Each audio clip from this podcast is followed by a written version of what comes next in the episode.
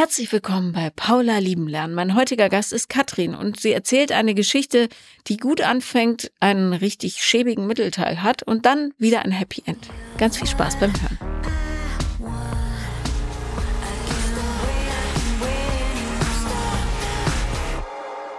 Herzlich willkommen, liebe Katrin. Hallo. Ich wollte dich nicht erschrecken. Du bist Teilnehmerin aus einem meiner Kurse und ich freue mich sehr, dich als aller, allererste auch im Podcast begrüßen zu dürfen. Ja, und ich freue mich mega hier zu sein. Danke. Ja, danke, dass du gekommen bist und vor allem, dass wir uns live kennenlernen. Wir kennen uns ja sonst nur über Zoom-Calls. Genau. So. Ja. Ähm, worüber wollen wir sprechen heute?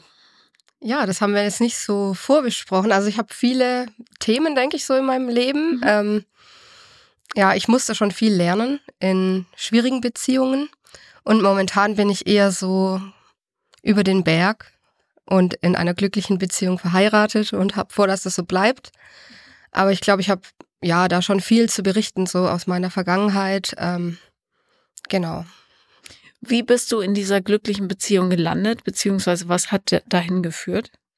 Ähm, also meinst du, wie wir uns kennengelernt haben oder so? Ja, oder deine innere Entwicklung.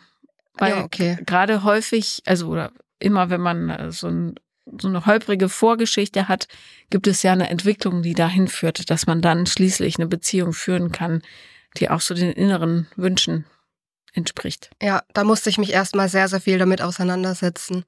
Also meine allererste Beziehung hatte ich sehr früh mit 16. Das war sicher auch so eine Ausflucht aus meiner wirklich nicht sehr schönen Kindheit. Und ähm, mit demjenigen war ich damals auch achteinhalb Jahre zusammen. Also einfach recht lang. Sehr lang, und, ja. ja. genau. Und es war halt auch immer so mein Plan, dass bitte der Erste der Letzte bleibt. Warum? Was fandst du an dem Plan attraktiv? Ähm, also zu damaligen Zeiten hat es für mich einfach sehr gut gepasst. Und es hat mir halt einfach auch viel Sicherheit und Stabilität gegeben. Und ähm, ich habe es auch immer sehr genossen, dass es niemanden vor mir gab. Mhm. Also ähm, ich war irgendwie froh, dass ich da irgendwie gar nicht konfrontiert war mit so Themen so, dass es da irgendeine Ex gibt oder so. Das heißt, und ihr wart für beide, also beide wart ihr jeweils der erste Partner oder Partnerin. Ja, genau. Mhm. Und hatten auch damals dann irgendwann unser erstes Mal zusammen und ähm, das war halt für mich irgendwie so was total Exklusives, so, ja, keine Ahnung, irgendwie ansonsten unberührt oder ich weiß gar nicht, wie ich das sagen soll. Das fand ich halt damals irgendwie ähm, total gut und es hat mich, ähm, glaube ich, auch sehr lange in der Beziehung gehalten. Also es war dann halt eigentlich am Ende so, dass es mehr Gewohnheit war als wirklich noch eine leidenschaftliche Liebesbeziehung, was ich aber zu damaligen Zeiten, so Anfang 20, eigentlich auch nicht so gerafft habe oder nicht so benannt hätte. Und wir haben uns dann aber trotzdem eigentlich mega im Guten getrennt. Es ist alles sehr einvernehmlich. Wir hatten uns auch vorher ein Auto zusammen gekauft, dass wir uns dann noch Carsharing-mäßig geteilt haben und allen gemeinsam diese Entscheidung mitgeteilt haben. Und unser ganzes Umfeld war irgendwie ja total aus dem Wind. Also da haben einfach Leute total geweint, als wir das mitgeteilt haben und waren emotionaler als wir selber, glaube ich. Ähm, Weil die dachten, ihr seid so das goldene Beispiel, was von Start bis Ende zusammenläuft? Ja, also die Schwiegermutter hat eigentlich gedacht, als wir gesagt haben, wir müssen euch was sagen, jetzt kommt, wir heiraten oder wir kriegen ein Baby und mhm. ja, wir haben halt, sind zusammen studieren gegangen, waren dann halt fertig mit dem Studium, haben Geld verdient, ein Auto gekauft, waren halt mal irgendwie reisen und so und von der chronologischen Reihenfolge wäre das wahrscheinlich eher so ja. gekommen. Überraschung.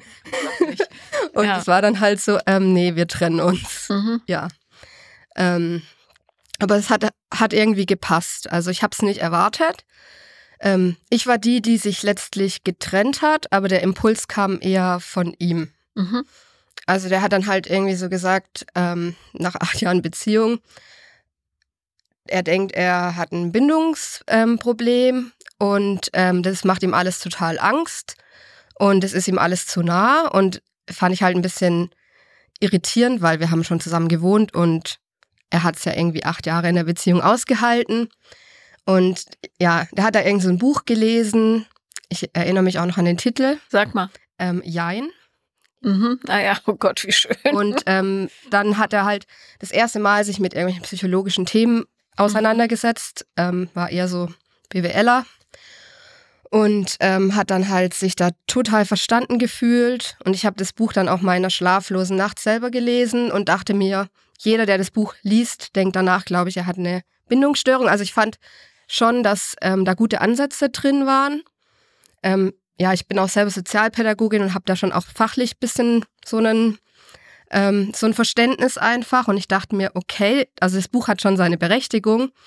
Aber es ist halt so, ja, wenn man es unreflektiert liest, dann denkt jeder danach, ich habe jetzt eine Bindungsstörung. Und ja, so hat er das dann halt gesagt, dass er halt nicht zu mir Ja sagen kann, aber auch nicht zu mir Nein sagen kann. Und das fand ich halt ein bisschen frustrierend, weil ja. Ja, einen ist nicht gut genug für eine Beziehung. Genau. Ja. Und dann, ähm, ja, hat er das auch nicht so geschafft, mich da abzuholen oder hat auch gar nicht gemerkt, wie schlecht es mir damit ging.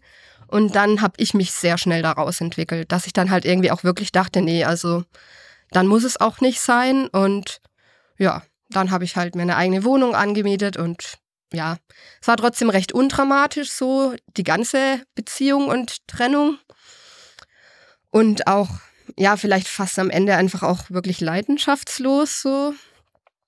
Und ähm, das hat mich dann so ein bisschen in die Arme von einem sehr emotionalen Typen getrieben. Und es war also meine zweite Beziehung, also halt jetzt quasi, ich bin jetzt in meiner dritten mhm. ernsthaften Beziehung und ähm, genau, mit dem Mann habe ich halt alles an Scheiße durchgemacht, was ich nicht gedacht hätte, dass es gibt und ich noch in keinem Film gesehen habe. So. Ähm, Jetzt bin ich natürlich gespannt. also es, ähm, genau, es war halt ein sehr, sehr emotionaler Mensch.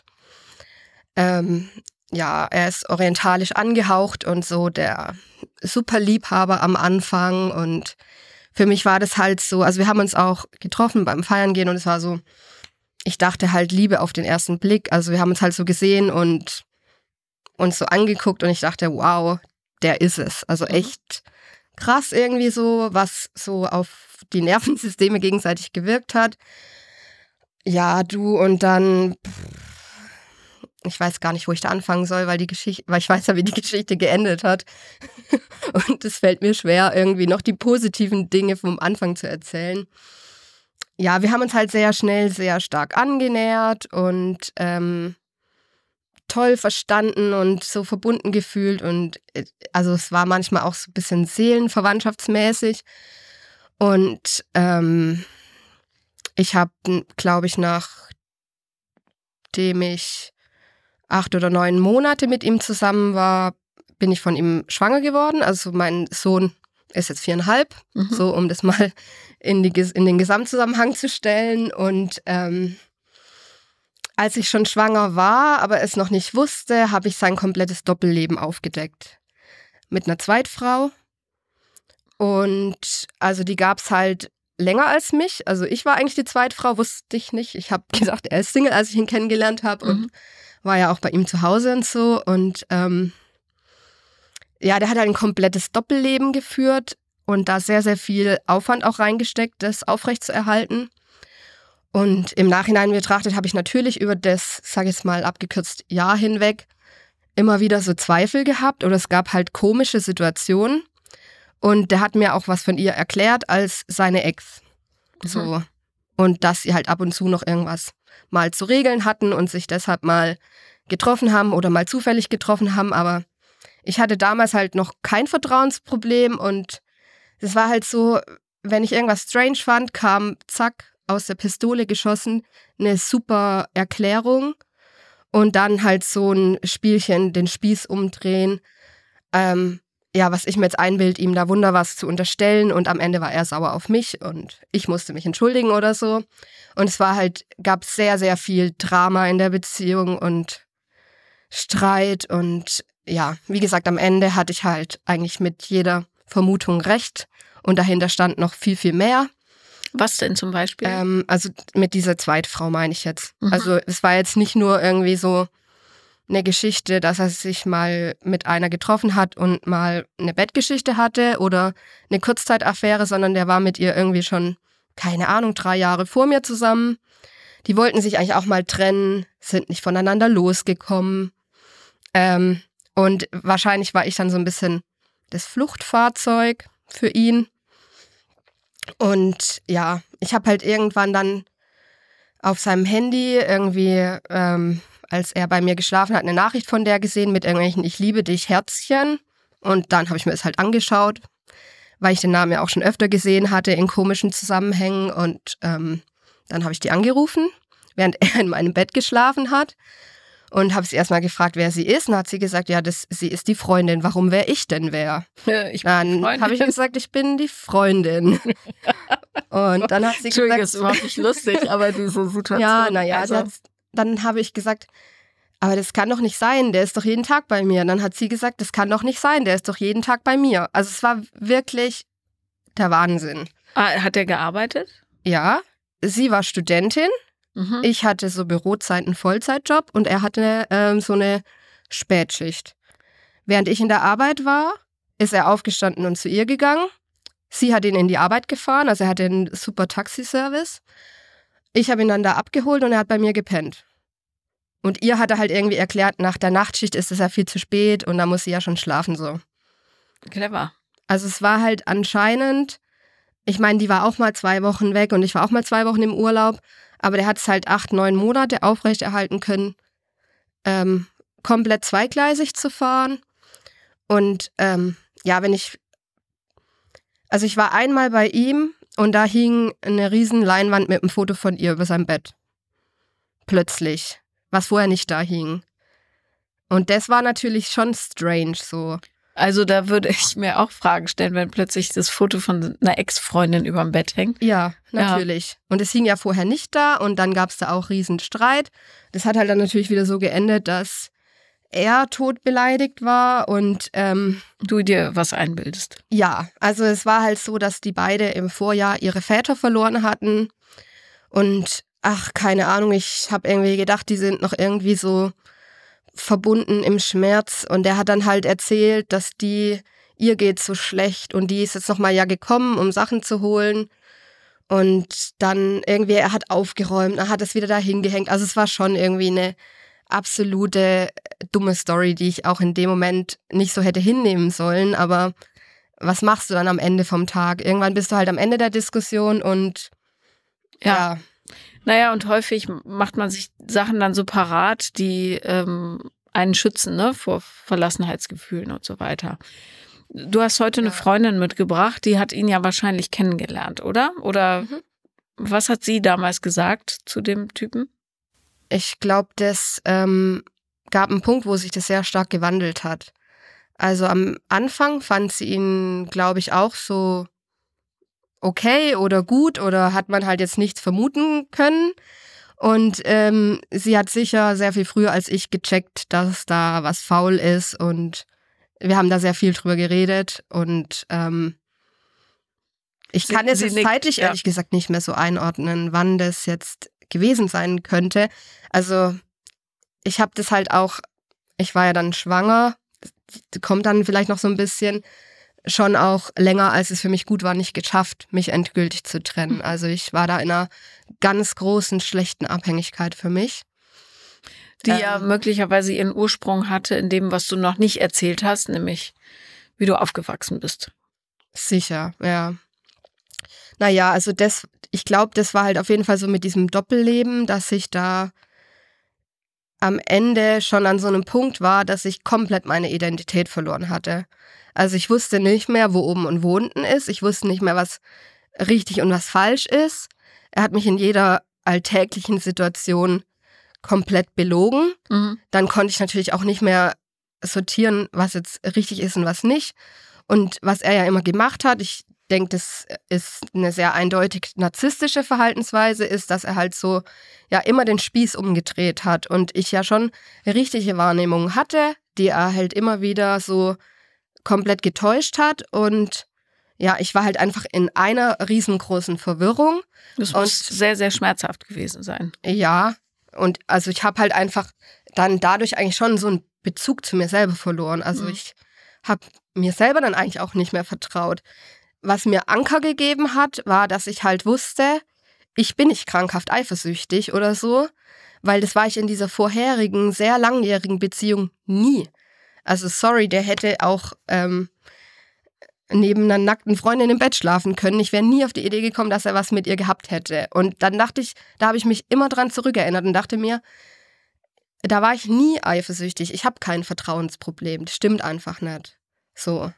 Das hat mich so ein bisschen geerdet, dass ich mir das so eingeredet habe.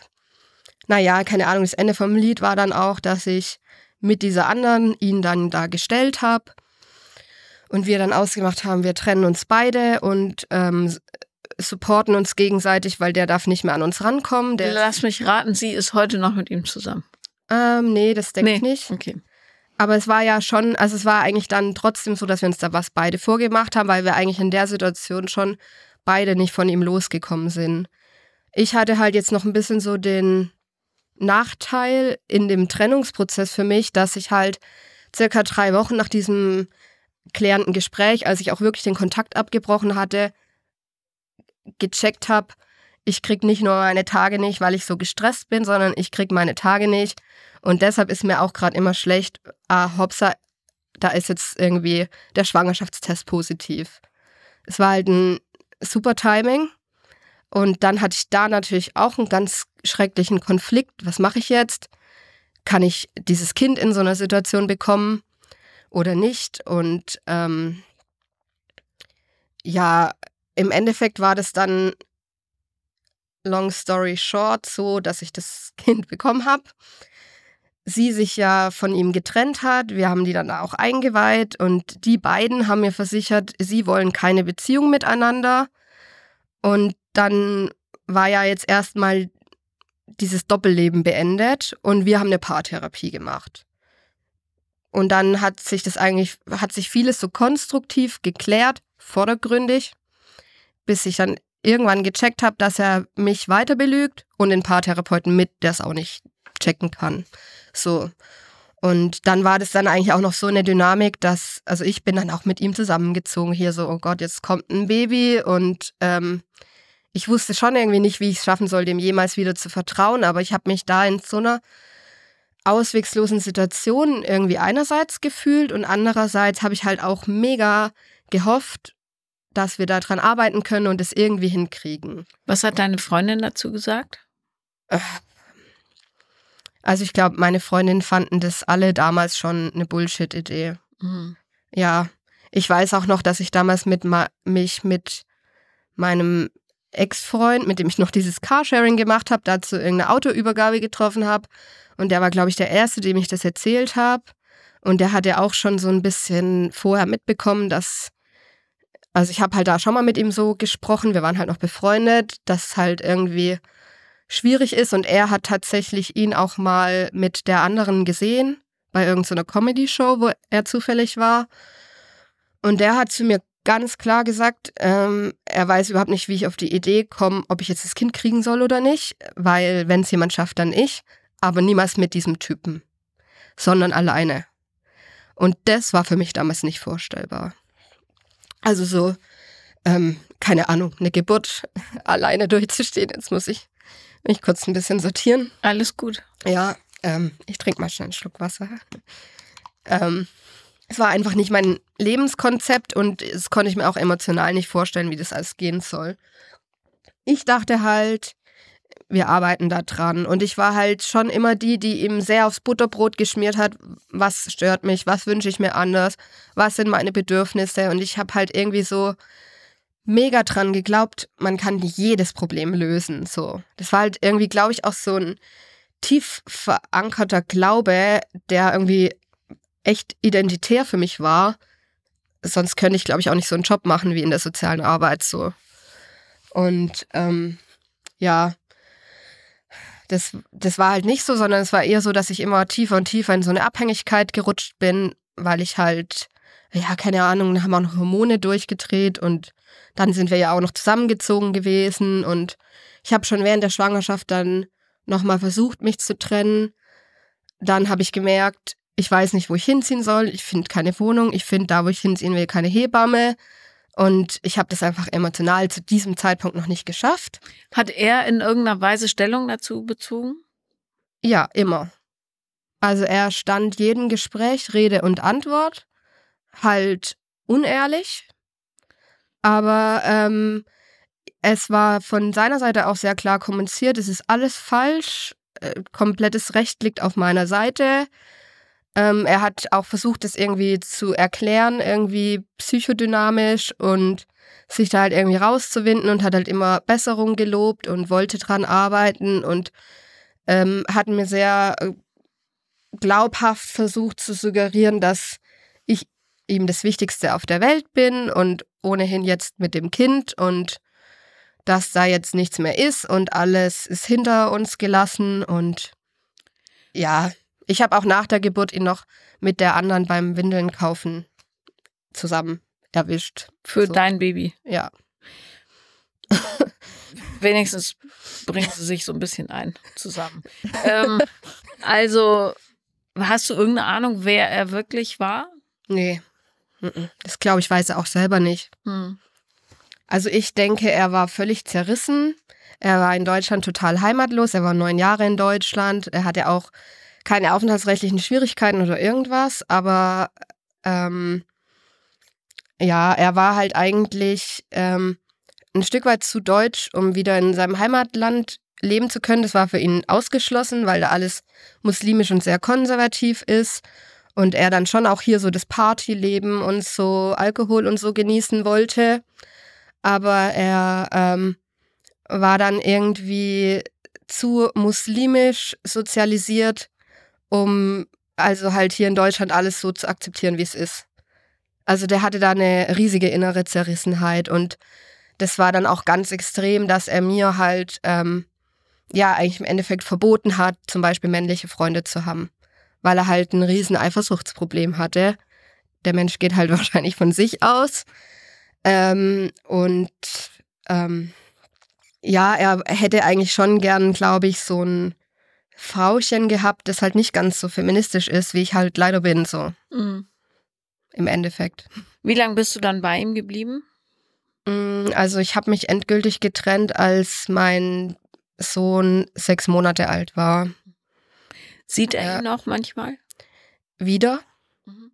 Hat ihn zwei Jahre nicht gesehen, gab Gerichtsstreitigkeiten und ähm, ja, jetzt gerade ist ein begleiteter Umgang, also er darf ihn auch nicht ohne Aufsicht sehen.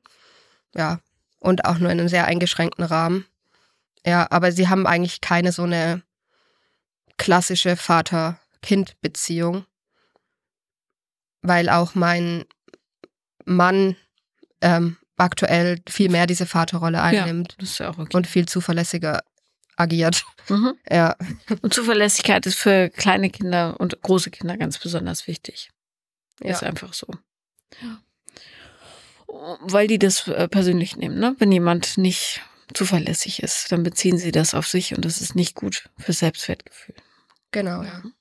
Nachdem du dich dann getrennt hast, wer hat dir geholfen, wieder so auf die Füßchen zu kommen? Weil gerade wenn man so massiv, äh, man sagt ja neumodisch, äh, gegaslightet wird, also wenn man kein Vertrauen mehr hat auf die eigene Intuition und ähm, die eigene Wahrheit und die eigenen Augen im Zweifelsfall und Ohren, ähm, da braucht man teilweise viel, viel Hilfe, um wieder überhaupt klarzukommen. Ja.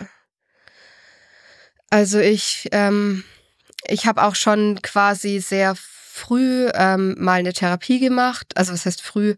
Während meinem Bachelorstudium, so als ich noch den ersten Freund hatte. Und ähm, ich hatte auch, während ich ihn kennengelernt habe, noch Therapiesessions und habe da schon angefangen, noch während der Beziehung viel daran zu arbeiten. Und ich weiß auch nicht, ob man ohne professionelle Hilfe aus so einer Situation überhaupt rauskommen kann. Also ganz schwierig. Ähm, und ich hatte halt schon immer sehr viele gute Freunde, mit denen ich halt auch geredet habe. Aber es hat schon sehr, sehr lange gedauert nach der Trennung, bis ich wieder halbwegs auf die Füße gekommen bin. Ich hatte halt auch erstmal so Probleme, ähm, die ich mir vorher nicht erträumt hätte. Ne? Ich war dann halt plötzlich mit Elterngeld alleinerziehend. Also es war halt auch finanziell schwierig. Und der Berufseinstieg, oh Gott, wie soll das dann alles gehen? Ich hatte halt auch immer dieses, wo soll ich überhaupt hin? Ich musste halt dann irgendwann auch doch zu meinen Eltern ziehen mit dem Baby, bevor ich wieder eine eigene Wohnung gefunden habe, was ich nicht wollte und auch nicht gut für mich war. Ähm, ja, und es war eigentlich im Endeffekt so, dass ich ähm, dass die Situation mit meinem Ex nach der Trennung viel, viel, viel schlimmer wurde, als sie während der Beziehung war.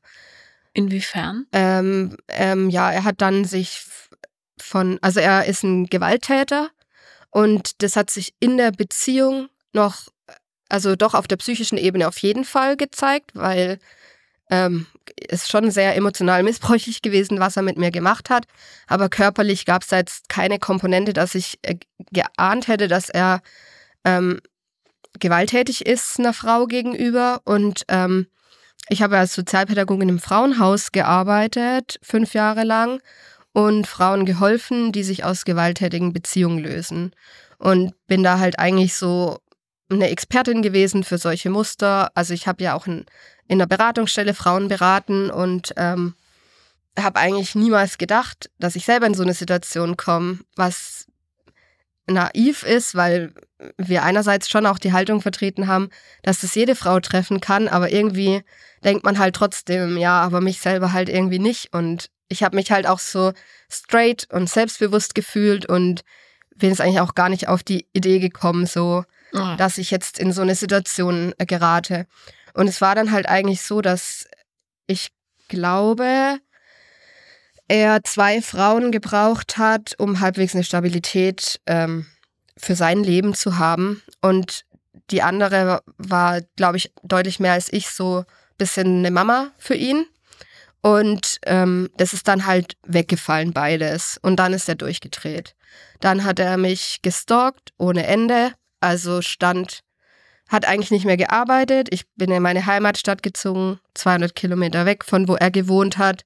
Er ist auch dahin gezogen, in irgendein WG-Zimmer. Und seine Alltagsbeschäftigung war, vor meiner Wohnung zu stehen, zu beobachten, was ich mache, was ich mit seinem Kind mache. Und es war ganz klar, was nie im Leben passieren wird, ist, dass dieses Kind ohne ihn lebt und auch nicht ohne Mutter und Vater. Also wir haben keine andere Wahl aus seiner Sicht, außer zusammenzuleben. Und ähm, also er stand mehrere Stunden jeden Tag vor meiner Tür und mein Leben bestand eigentlich darin zu gucken, ob ich durch den Vordereingang oder Hintereingang der Wohnung reingehen kann, sicher. Ich war bei der Polizei, ich wurde nicht ausreichend ernst genommen. Ich war natürlich bei einer Anwältin, habe die Umgangskontakte offiziell regeln wollen mit dem Jugendamt und ja, das hat halt alles nicht ausgereicht. Ähm, Wieso hat das nicht ausgereicht? Niemand ist aktiv geworden von offizieller Seite. Aber die müssen ja irgendeine Erklärung dir gegeben haben, warum sie nicht aktiv werden. Naja, ich habe halt Anzeigen gemacht, aber das ist halt irgendwie so, dass Stalking extrem schwer nachweisbar ist. Und dann sammeln sich halt die Anzeigen und die werden halt irgendwie dann auch im Zweifelsfall von der Staatsanwaltschaft fallen gelassen, aus Mangel an öffentlichem Interesse oder aus Mangel an Beweisen. Ähm, Genau, und ich hatte halt ja immer noch dieses Thema, dass wir ein gemeinsames Kind hatten und er da Väterrechte hat und ihn auch sehen darf. Und das war dann schon irgendwie vom Jugendamt geregelt. Aber er konnte sich nicht an diese Regelung halten, weil für ihn war das halt im Endeffekt so, er möchte morgens da sein, wenn das Kind aufsteht und er möchte abends das Kind ins Bett bringen. Er hat sich schon auch aktiv als Papa gekümmert, aber halt immer eigentlich auch so instrumentalisiert, um am Ende mich zu kontrollieren. Und dann ähm, ging das Ganze halt ein Jahr lang. Ähm, also er war schon auch mal zwischendrin irgendwie zum Beispiel mal eine Nacht inhaftiert. Als er halt irgendwie viermal vor meiner Wohnung aufgekreuzt ist und ich viermal an einem Abend die Polizei gerufen habe. Aber die Polizei hat mir dann zum Beispiel auch gesagt, ich soll mir das jetzt gut überlegen, ob ich die ganze Zeit gegen ihn vorgehen will, weil was ich mir denn da erhoffen würde. Am Ende wird er vielleicht noch inhaftiert und dann soll ich doch mal mir überlegen, was mir denn dann blühen würde, weil der wird ja irgendwann rausgelassen. Dann ist er doch noch aggressiver mir das ist gegenüber. Das ist ja ein toller Tipp. Ja, es war auch schon so eine Dorfpolizei, wo ich halt irgendwie das Gefühl habe, ähm, häusliche Gewalt ist da noch nicht so angekommen. Ich kannte das aus der Stadt, in der ich gearbeitet habe, auch deutlich fortschrittlicher. Und das war halt auch so, ich hatte halt auch den Vorteil, ich wusste, wie das fachlich sein müsste. Und so lief das halt nicht. Und das Ganze hat sich halt über ein Jahr hinweg gezogen. Ich habe auch irgendwann gedacht, ich werde verrückt. Und das Ende vom Lied war dann. Ähm, ja, es tut mir wahnsinnig ähm, leid, dass das passiert ist. Ein verdammter Albtraum. Ja, also er hatte halt dann einen Umgangskontakt wie gesagt, nach einem Jahr Trennung, nach einem Jahr Stalking, hat er mich dann halt noch in meiner Wohnung, zu der er sich selber Zutritt verschafft hat, zusammengeschlagen. Und in Anwesenheit des Kindes? Ja, der hat erst geschlafen, aber ist natürlich auch irgendwann aufgewacht. Der war damals eineinhalb. Und ich konnte dann irgendwie schon flüchten. Also es war ein bisschen schwierig, weil er stand zwischen mir und dem Kind. Und ich wäre nicht gegangen ohne mein Kind. Ähm, aber irgendwann habe ich das schon geschafft und habe mich dann in meinem Auto verbarrikadiert, die Polizei gerufen und ihn dann natürlich wieder angezeigt. Und zu dem Zeitpunkt, also ich hatte Gott sei Dank keine schlimmen Verletzungen.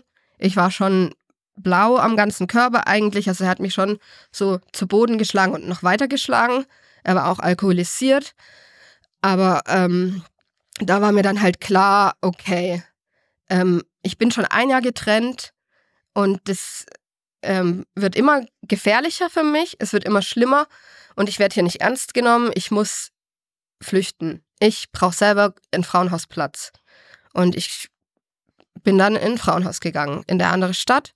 Und er wusste nicht, in welcher Stadt wir sind. Ähm, dann habe ich denen erstmal gesagt, ich bin eigentlich quasi die Kollegin und äh, es war halt auch sehr schambehaftet irgendwie für mich und ja, ich wurde da halt dann auch sehr supported und ähm, genau, das war halt, glaube ich, auch so die einzige Chance, die ich hatte und ich bin auch in eine größere Stadt gegangen, schon in der Hoffnung, dass ich da von Jugendamt, Polizei, ähm, Gerichten mehr Unterstützung kriege, als ich in der kleinen Stadt da bekommen habe, weil ich halt ja wusste, dass das auch anders geht, so, ne?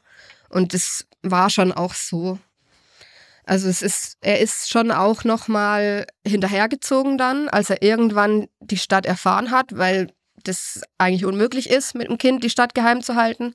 Der wurde halt irgendwann vom Jugendamt angeschrieben wegen Unterhaltsangelegenheiten und dann steht da halt Stadtjugendamt XY.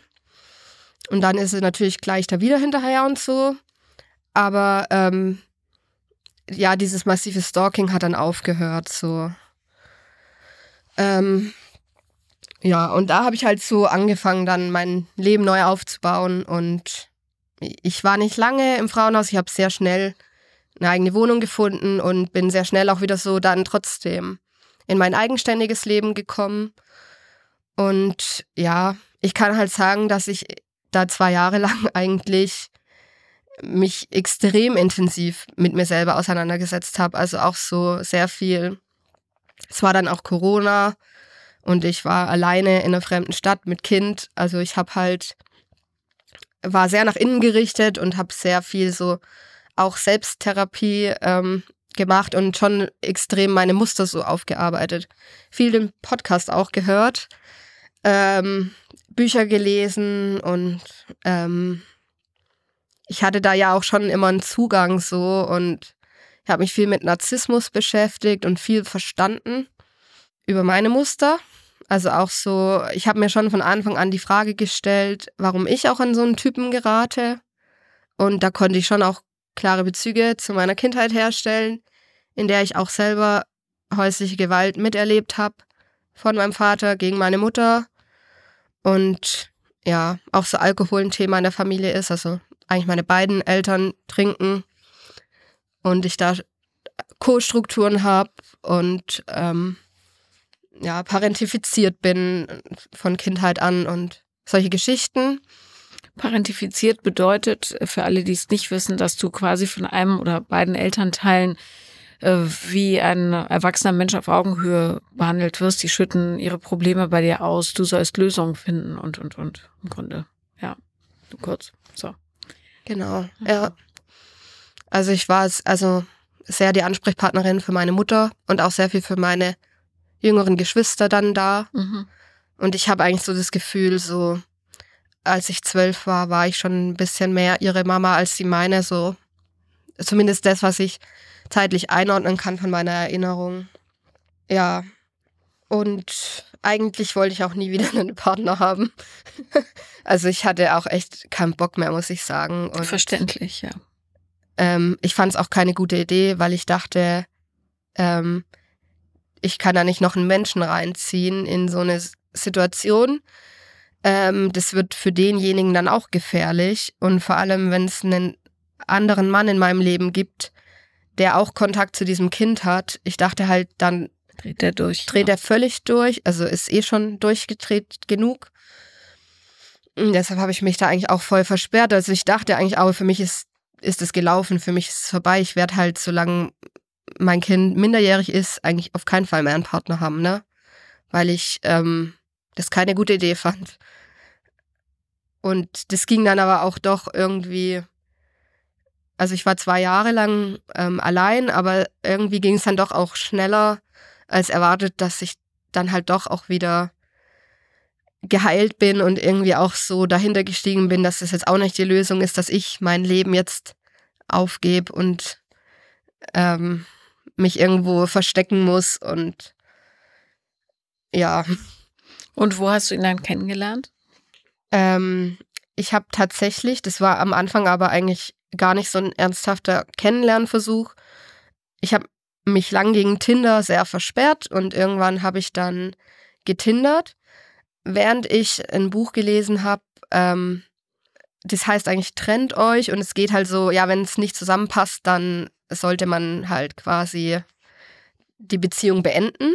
Und ich war ja aber zu der Zeit Single und es, mir ging es halt mehr so darum, da nochmal so rauszufinden, was sind so für mich die Must-Haves, die ein Partner, ein potenzieller Partner haben müsste.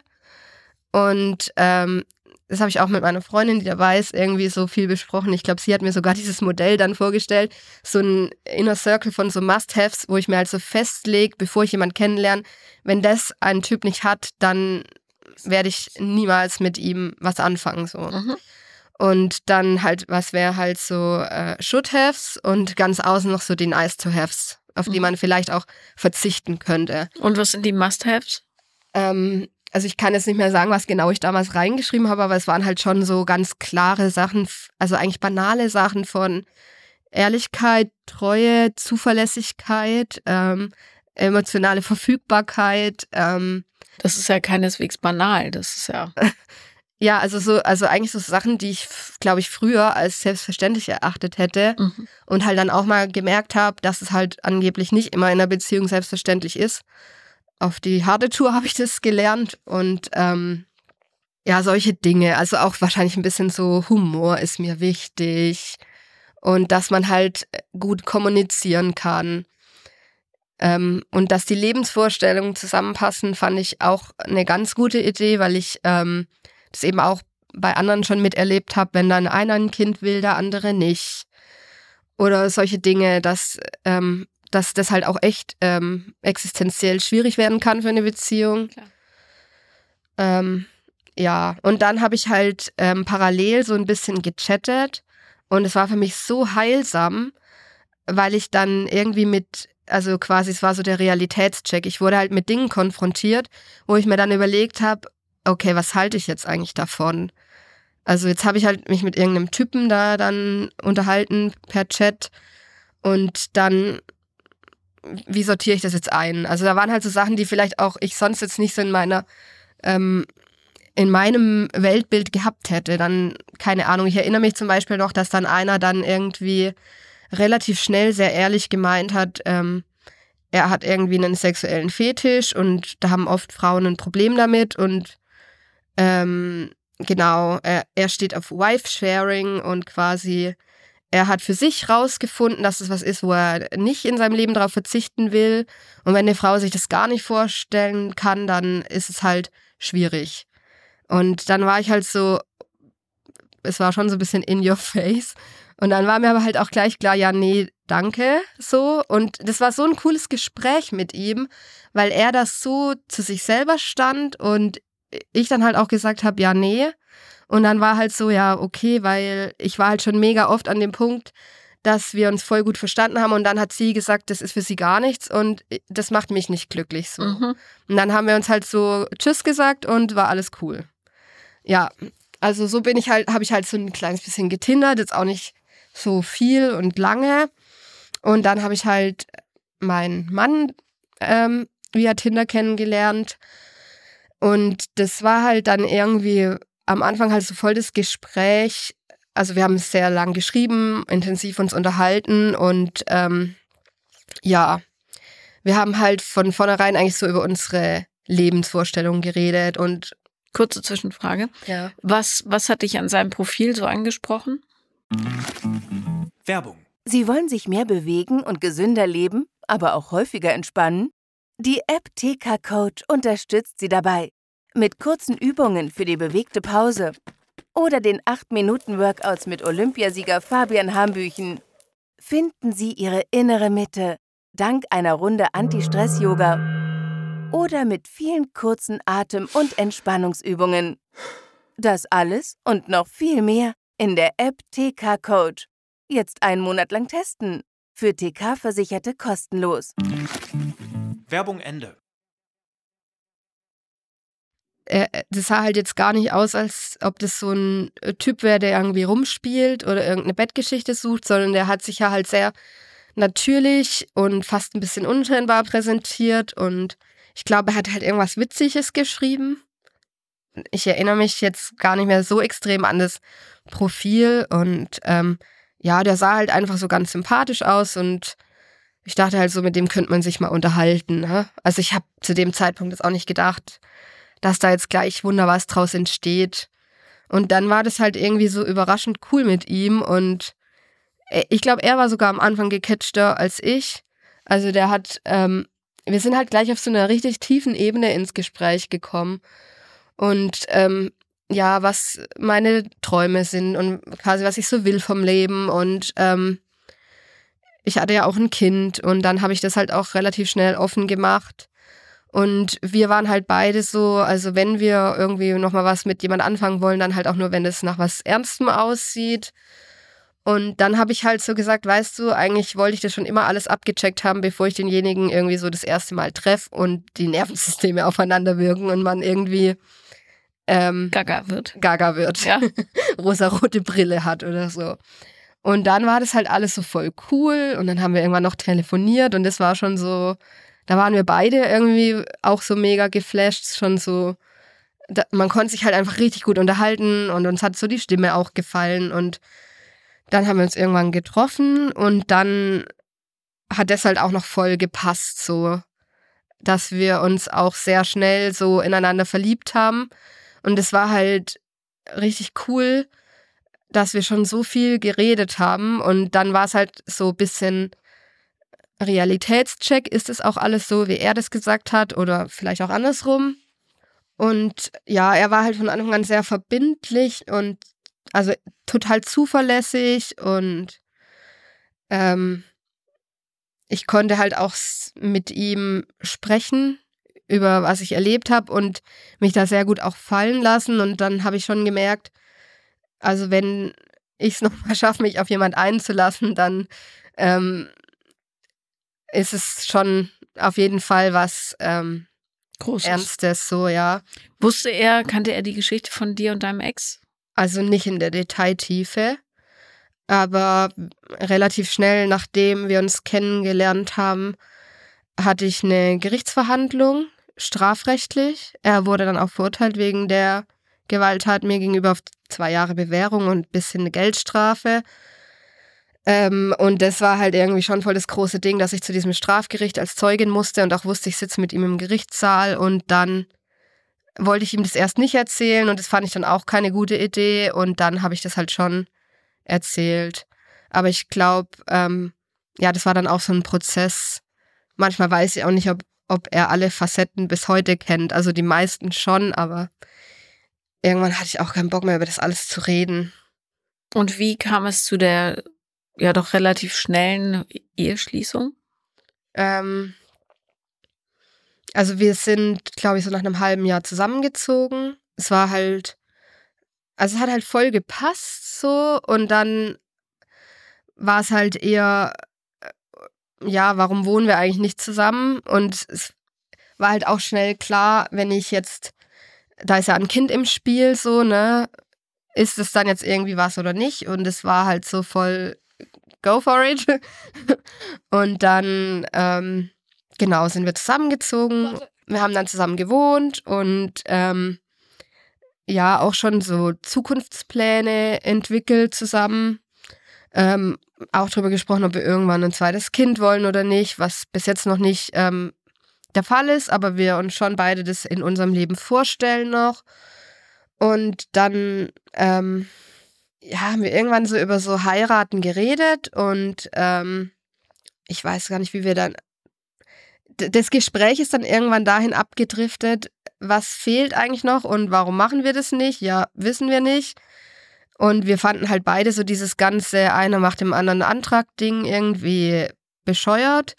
Und dann haben wir halt so gesagt, ja, keine Ahnung, wir könnten doch, also irgendwann halt werden wir auf jeden Fall heiraten. Und irgendwann war so, ja, warum eigentlich irgendwann? Und dann hatten wir keine Antwort. Und dann haben wir halt irgendwann gesagt, ja, nee, also, ähm, okay, dann überlegen wir halt mal, wann wir heiraten wollen. Und dann hat sich das so konkretisiert und ähm, ich glaube, wir haben dann einfach mal eher so beim Standesamt angerufen, um nachzufragen, wie lange das dauert und so. Und dann gab es dann noch einen Termin und das war halt unser Jahrestag, unser erster. Und dann haben wir halt, ja, da geheiratet. Wir sind halt so zu zweit zum Standesamt, weil wir das so äh, für uns machen wollten. Halt einfach um das, was es geht, um die Liebe zwischen uns und nicht so ein riesen Tamtam. Da hatte ich irgendwie überhaupt keinen Bock drauf, er auch nicht. Genau. Mir war es wichtig, dass mein Sohn dabei ist. Und deshalb haben wir noch meine Schwägerin quasi mitgenommen, die dann auf ihn aufpasst. Ja. Und im Endeffekt haben wir dann aber also doch ähm, letzten Sommer noch so eine große Party gemacht. Also ohne Zeremonie oder so, einfach so eine Scheunenparty, um, ja, um das einfach irgendwie mit unseren Leuten auch noch so zu feiern. Und es war dann so ein ganz ungezwungenes Fest. Ja. Und ähm, wie hat dein Ex darauf reagiert? Ich weiß nicht, ob es weiß. Also ich habe keinerlei Kontakt mit ihm. Wir hatten, also er hatte zwei Jahre lang quasi dann keinen keinen Umgang, aus dem Grund, weil irgendwann klar war, das muss gerichtlich geregelt werden mhm. und er es nicht beantragt hat. Und er hätte sich halt kümmern müssen und hat er dann irgendwie nicht. Ähm, weil es ihm scheinbar doch nicht so sehr ums Kind ging, sondern mehr um Kontrolle meiner Person. Und irgendwann hat er das dann doch mal in die Wege geleitet und dann gab es auch noch ein psychologisches Gutachten, ob er überhaupt geeignet ist, Umgang zu haben. Ist er angeblich. Und ähm, ja, ansonsten habe ich halt jetzt nur ihn quasi vor Gericht gesehen und zweimal bei so Gesprächen, wo das Jugendamt dabei war oder so, um diesen Umgang zu besprechen. Und dann geht es auch immer ganz klar nur ums Kind. Und ich habe es halt geschafft, dass ähm, ich vor Gericht noch mit meinem Mädchennamen angesprochen wurde, weil auch meine Adresse komplett anonym ist und so. Also ich habe da ähm, Schutzbarrieren, Auskunftssperren und so. Cool. Ja. Das heißt, wenn er seinen Sohn sehen möchte, muss er sich ans Jugendamt wenden. Also es ist jetzt geregelt ähm, in einer Stelle quasi, in einer Institution, die so bekleidete Umgänge macht, dass es da alle zwei Wochen Samstag stattfindet. Aber es ist auch sehr klar ausgesprochen, dass das eigentlich nur achtmal der Fall ist und das Ziel ist, dass wieder ein normaler, unbegleiteter Umgang stattfindet. Und theoretisch ähm, ist es leider so vor dem Familiengericht, dass Gewalt gegen die Kindsmutter eigentlich nicht unbedingt der Grund ist, warum ein Vater jetzt das Kind nicht sehen darf. Also er hätte, glaube ich, das Recht, ihn auch ein Wochenende lang zu sich zu nehmen. Und das ist halt für mich so ein bisschen eine Horrorvorstellung, muss ich sagen, weil ich nicht sehe, dass er sich gut kümmern kann und glaube, er hat sein Leben selber überhaupt nicht im Griff. Und ja. Aber das hat er bisher noch nicht versucht. Er hat es noch nicht versucht. Und ich schätze jedes Jahr, in dem das noch auf diesem Level ist, sagen wir es mal so. Aber ja, mein Kind ist jetzt viereinhalb. Der wird noch eine Weile ähm, minderjährig sein. Also kann schon auch gut sein, dass ich da gezwungen bin, wieder mehr Kontakt zu haben. Also es gibt da auch keine so eine traumasensible Haltung. Ich wurde da eigentlich eher schon ernst genommen, aber jetzt ähm, bin ich ja dann in dem Moment nicht Frau, sondern Mutter und soll bitte auf der Elternebene agieren und nur das Kind sehen und dann muss man scheinbar ausblenden, dass der Mensch auch gewalttätig ist. So. Das ist ein bisschen frustrierend. Ähm, Zumal ja Elternschaft auch nicht zwangsläufig an der Blutsverwandtschaft festzumachen ist, ne? Ja, Ja. Und sagt er zu deinem Mann, Papa? ähm, nicht durchgehend. Also wir haben das halt auch nie so anvisiert so, Mhm. ähm, aber er sagt es schon öfter. Er nennt ihn beim Vornamen und sagt halt immer wieder Papa und vor allem in so Bindungssituationen, wenn er getröstet wird oder so, kuschelt er sich an ihn hin und sagt Papa. Mhm. Und sagt er zu dem Erzeuger auch Papa? nee, Nee. äh, zudem sagt er Baba, weil der das auch schon seit Geburt so wollte, weil seine Wurzeln da Ja, okay. ja so sind. Okay, gut. Aber, ähm, also was heißt okay, gut? Ich wollte das nur wissen, weil natürlich die Chance, dass er von seinem Papa zu Hause erzählt, relativ groß ist. Also, dass ich einen Partner habe, weiß der schon. Okay. Ähm, ja, er ist halt gerade auch ziemlich stark im Visier und ihm wurde vor Gericht schon auch deutlich gemacht, dass er gerade so eine letzte Chance hat, sich zu benehmen.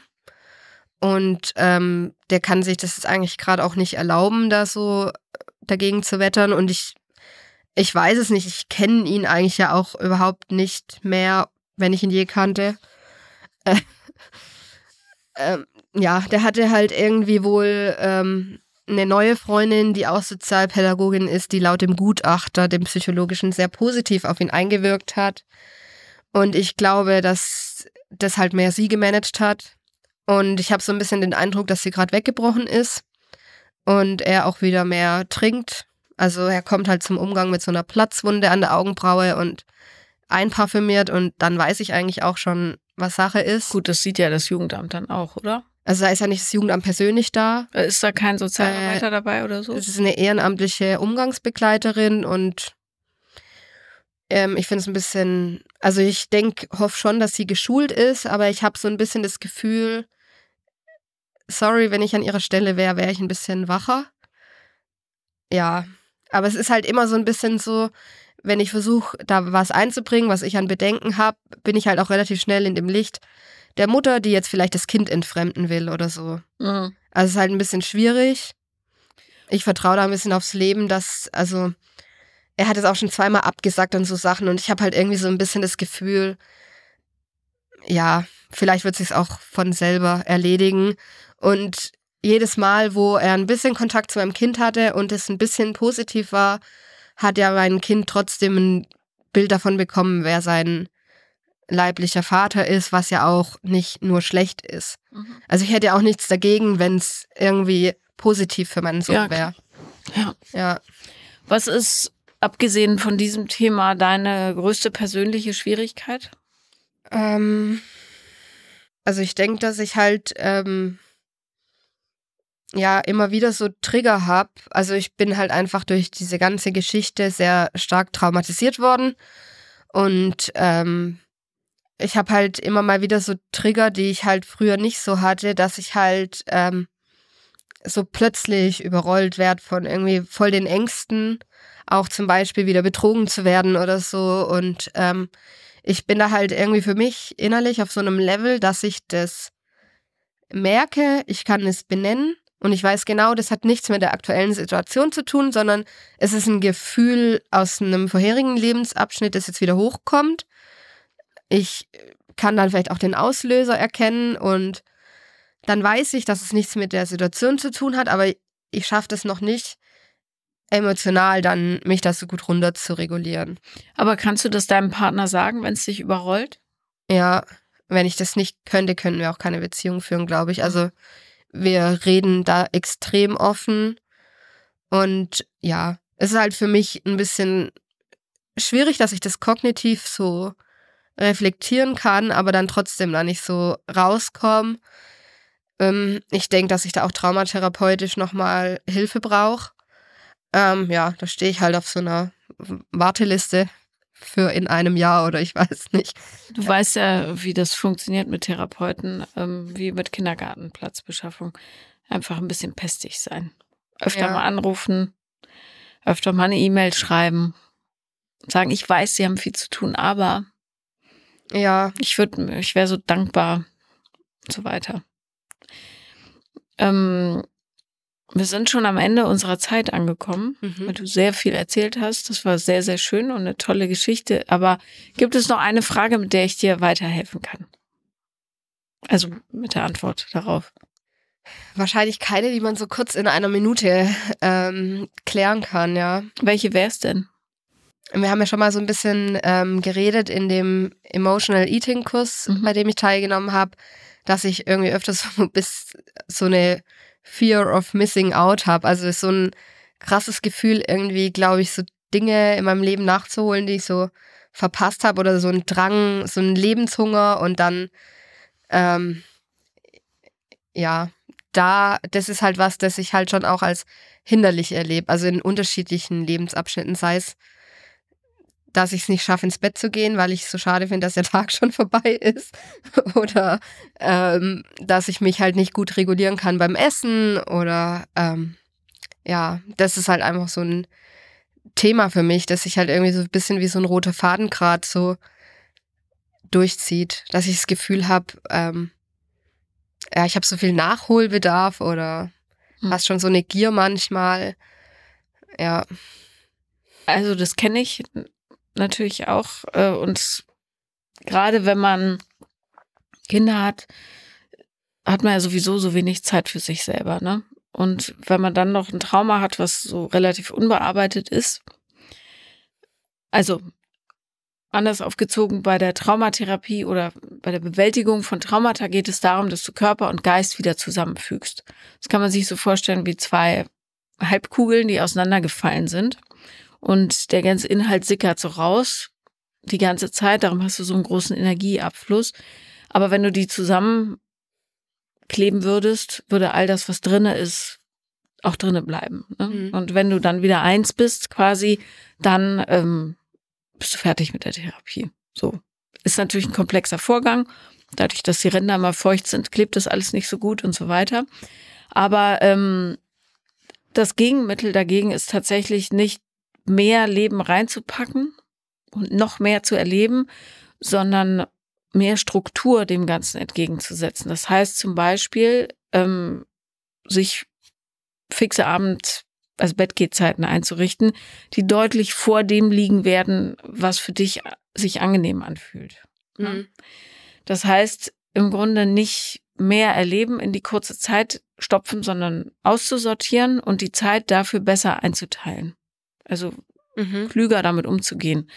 Ähm, weil de facto, äh, auch das habe ich extra ausprobiert, über viele Jahre verpasst man nichts, wenn man sich dann noch anderthalb Stunden vom Fernseher rumquält oder im Internet wälzt ähm, und dafür todmüde ist am nächsten Tag. Also die, das ist keine Quality Time, die man da rausholt. Anders wäre es, wenn du sagen würdest, ich treffe mich in den anderthalb Stunden noch mit Freunden und wir besprechen das Leben, was aber wahrscheinlich nicht passiert, so im täglichen nee. Umgang, sondern du wirst in irgendwelche Kaninchenlöcher fallen im Internet oder ähm, ja, vielleicht Fernsehen gucken oder sowas oder darüber nachdenken, was du tun könntest, wenn.